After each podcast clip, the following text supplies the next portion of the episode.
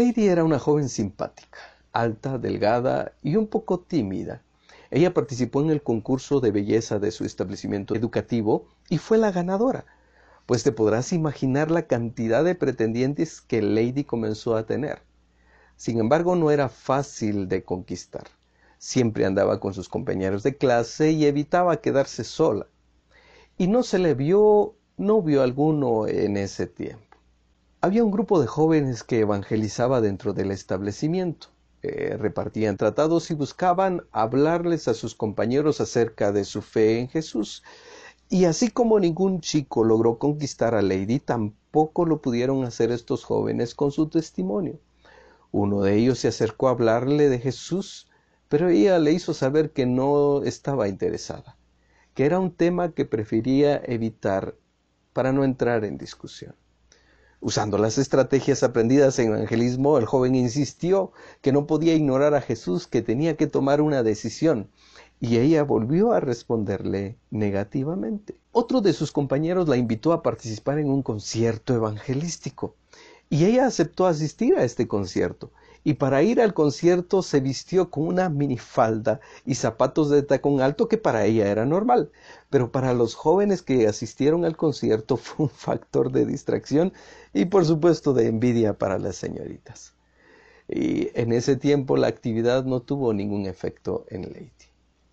Al graduarse ella tuvo la oportunidad de trabajar como dependiente en una librería que estaba eh, en el centro de la ciudad.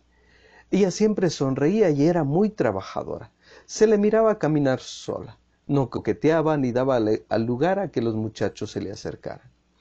Para dicha de Lady, el joven que era dueño de la librería y que a ella le parecía simpático, se fijó en ella y comenzó a pretenderla. La, invitaba a salir, le hacía regalos, tarjetitas y finalmente logró conquistar el corazón de Lady. Se hicieron novios y pasados unos meses Lady se casó con aquel joven. Voy a hacer una pequeña pausa en la historia. A veces caminamos en la vida con el temor de que algo malo va a pasar. Tal vez a este punto de la historia has de estar esperando un momento trágico, doloroso o malo en la vida de Lady. No sé por qué, pero por alguna razón tendemos a esperar eso. Pero lo que no te he compartido de la historia de Lady es que ella llevaba una vida difícil y de lucha. Vivía sola con su madre porque su padre las abandonó. Tenía un hermano que tenía problemas con los vicios y no se aparecía en casa. En ocasiones Lady tenía que ir a recogerlo en las calles.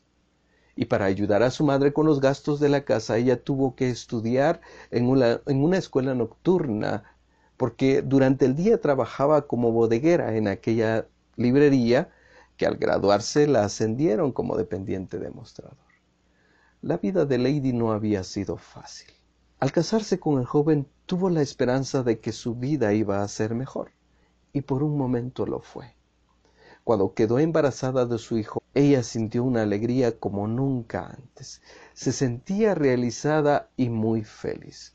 El tema de Dios fue un tema olvidado en su vida. No había necesidad de pensar en, e-, ello. Y pues máxime ahora que todo iba viento en popa, como comúnmente se dice. Mira, no necesitamos de alguna desgracia para acercarnos a Dios. No necesitamos de que algo malo nos pase para volvernos a nuestro Creador. Si tú estás bien y disfrutas de la vida, este es el mejor momento para andar con Dios porque cuando las cosas van mal, cualquiera clama al cielo. Por desgracia, Lady esperó hasta que todo estuviera mal para hacerlo. Su joven esposo, que en ocasiones también la golpeó y le fue infiel, le pidió que abortara, porque los médicos les dijeron que su bebé iba a tener problemas con su desarrollo por, situaciones genéticas de ellos como padres. Nadie está preparado para una noticia así. Y ella tampoco lo estaba. Y mucho menos esperaba que su esposo le pidiera algo como abortar. Ella amaba a su bebé y no le importaba cómo él naciera. Ella no le iba a quitar la vida. Finalmente decidió abandonar a su esposo, divorciarse de él y criar sola a su bebé. Y así lo hizo.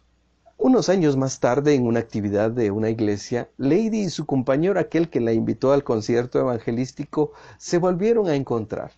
Y luego de ella compartirle todo lo que había acontecido en su vida, le dijo, sé que tú me hablaste. Y hubieron otras personas que también intentaron decirme acerca de conocer al Señor.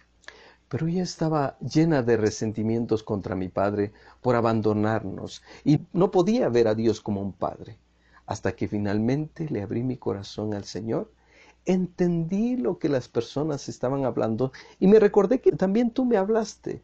Yo no quise entender, no quise ver, pero ahora veo y sirvo en esta iglesia. Soy muy feliz con mi hijo. Dios ha llenado mi vida. Hay señales por todos lados que nos hablan de Dios, que nos dicen una y otra vez que el Señor está presente, está a nuestro lado, que nunca nos deja, la Biblia nos dice en Romanos 1.20, porque lo que de Dios se conoce les es manifiesto, pues Dios lo manifestó, porque las cosas invisibles de Él, su eterno poder y deidad, se hacen claramente visibles desde la creación del mundo, siendo entendidas por medio de las cosas hechas, de modo que no tienen excusa. Nuevamente te digo, no necesitamos de alguna desgracia para acercarnos a Dios. No necesitamos de que algo malo nos pase para volver a nuestro Creador. Si tú estás bien y disfrutas de la vida, este es el mejor momento para andar con Dios. Porque cuando las cosas van mal, cualquiera clama al cielo. Que Dios te dé sabiduría en tu camino. Hasta la próxima.